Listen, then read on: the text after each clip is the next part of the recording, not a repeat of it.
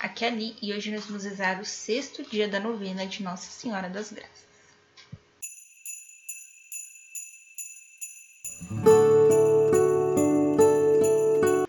Bem-vindos aos Novenáticos e hoje nós vamos rezar o sexto dia da novena de Nossa Senhora das Graças. Maria pisa na cabeça da serpente. Estamos unidos em nome do Pai, do Filho e do Espírito Santo. Amém. Vinde, Espírito Santo, enchei os corações dos vossos fiéis e acendei neles o fogo de vosso amor. Enviai o vosso Espírito e tudo será criado, e renovareis a face da terra. Oremos. Ó Deus, que instruíste os corações dos vossos fiéis, com a luz do Espírito Santo, fazei que apreciemos retamente todas as coisas, segundo o meu Espírito, e gozemos sempre de sua consolação por Cristo Senhor nosso. Amém. Leitura bíblica. Apocalipse 12, versículos de 13 a 17. O dragão, vendo que fora precipitado na terra, perseguiu a mulher que dera luz ao menino. Mas à mulher foram dadas duas asas grandes de águia, a fim de voar para o deserto, para o lugar de seu retiro onde é alimentada por um tempo, dois tempos e a metade de um tempo, fora do alcance da cabeça da serpente. A serpente vomitou contra a mulher um rio de água para fazê-la submergir.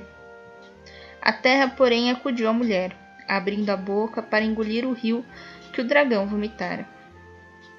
Este então se irritou contra a mulher e foi fazer guerra ao resto de sua descendência aos que guardam os mandamentos de Deus e têm o testemunho de Jesus. Palavra do Senhor. Graças a Deus. Reflexão. Hoje eu não contei história, porque hoje nós vamos refletir um pouco sobre a imagem de Nossa Senhora das Graças. Na imagem de Nossa Senhora das Graças, o que chama mais atenção sempre são os raios que saem das suas mãos. Mas lá embaixo ela tá pisando a cabeça da serpente.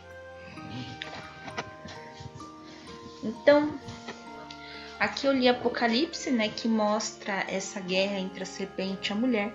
Mas em Gênesis 3:14 mostra que Deus fala para a serpente que a partir daquele momento, né, ela iria rastejar. Ele feriria a mulher no calcanhar e a mulher feriria a serpente na cabeça. Ele ia colocar inimizade entre a serpente e a mulher.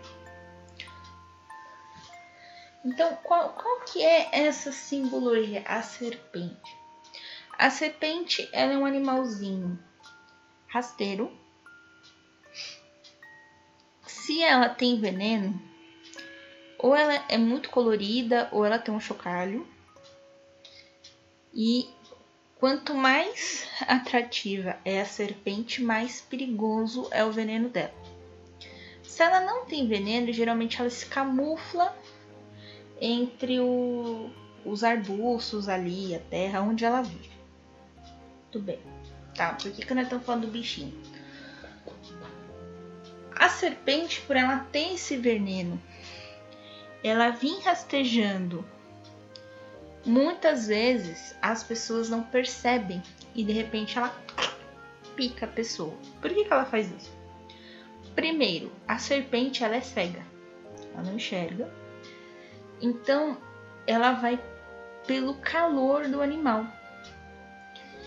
E aí ela sente o calor do ser humano, vai morde o ser humano. Só que o ser humano é muito grande para ela. Então ela acaba não devorando o ser humano. Se fosse um rato, se fosse um passarinho, com certeza ela faria isso, mas sendo um ser humano grande, não. E quanto mais novinha a serpente, é, menos noção de quanto veneno ela pode é, injetar ela tem. Então, muitas vezes elas atacam o ser humano numa tentativa de defesa. E onde que é mais fácil de atacar o ser humano? No calcanhar, né? Então ele não está vendo a serpente porque ele está de costas, né? E o calcanhar é o ponto mais, mais fraco. Quando o ser humano vê a serpente, ele vai lá e ataca ela na cabeça, porque é na cabeça que tem a presa do veneno, certo? Muito bem. Explicando aqui biologicamente falando é isso. E aqui, é, em Apocalipse, cita o dragão, ou seja, a serpente se alimentou tanto, tanto, tanto, tanto, tanto do nosso pecado que ela engordou e virou um dragão. Né? Então, o dragão, se você olhar o dragão, ele parece um jacaré gigante ou um dinossauro, né? Dependendo do, do desenho, da gravura que você vê, com asinhas, né? Então, a asa muitas vezes simboliza a liberdade. E o bicho é grande, né? Aqui, não, se não me engano, Apocalipse não fala, mas nas, nas historinhas, né, nos contos de fada, o dragão gospe fogo, né? O dragão é muito bravo. Muito bem, assim é o diabo, né? Ele é ele é doidinho para que a gente peque. E aqui ele tenta atacar Nossa Senhora no momento em que ela tem um menino, ou seja, no, no momento em que virá o Messias. Então essa é a reflexão que a gente faz aqui. Essa parte do deserto é, tem muitas interpretações, eu vou deixar quieto, tá? Parte do deserto.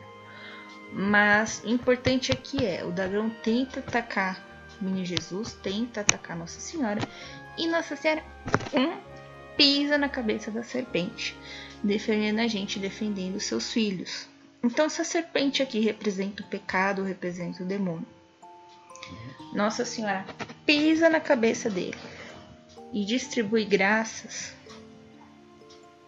Na hora que nós estivermos necessitados, a quem você pediria ajuda?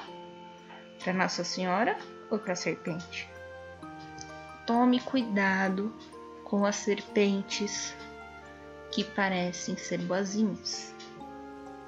Hum? Tome cuidado. Tome cuidado com essa serpente que parece que não tem veneno, né? Eu falei que existe duas serpentes. A serpente que não tem veneno, ela estrangula a sua presa. Porque ela não tem veneno tá bom? Cuidado aí, beleza? Então, agora faça as intenções para esse dia da novena.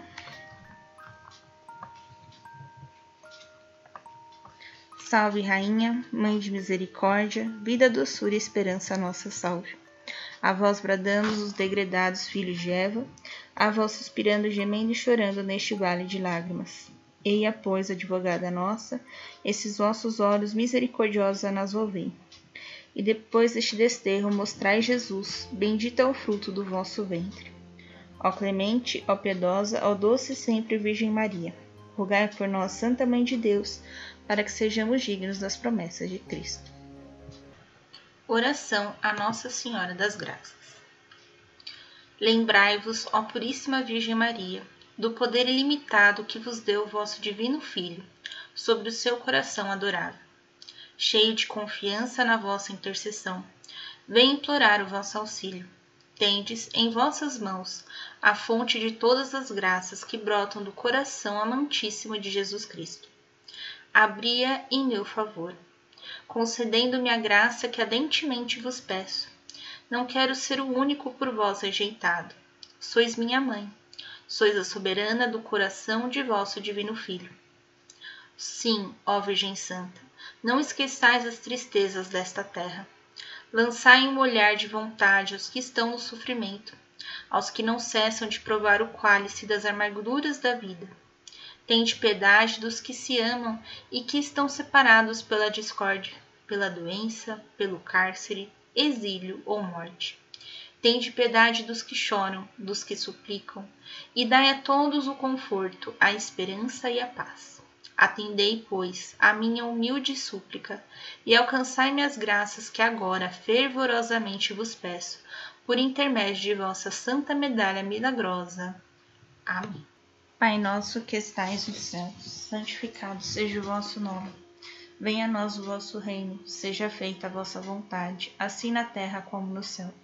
O pão nosso de cada dia nos dai hoje, perdoai as nossas ofensas, assim como nós perdoamos a quem nos tem ofendido. E não os deixeis cair em tentação, mas livrai-nos do mal. Ave Maria, cheia de graça, o Senhor é convosco. Bendita sois vós entre as mulheres, bendito é o fruto do vosso ventre, Jesus. Santa Maria, Mãe de Deus, rogai por nós, pecadores, agora e na hora de nossa morte. Ave Maria, cheia de graça, o Senhor é convosco. Bendita sois vós entre as mulheres, bendito é o fruto do vosso ventre, Jesus.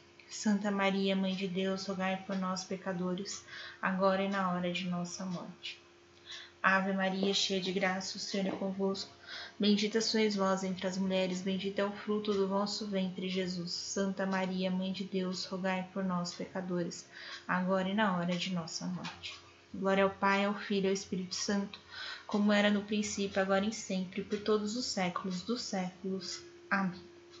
Estivemos reunidos em nome do Pai, do Filho e do Espírito Santo.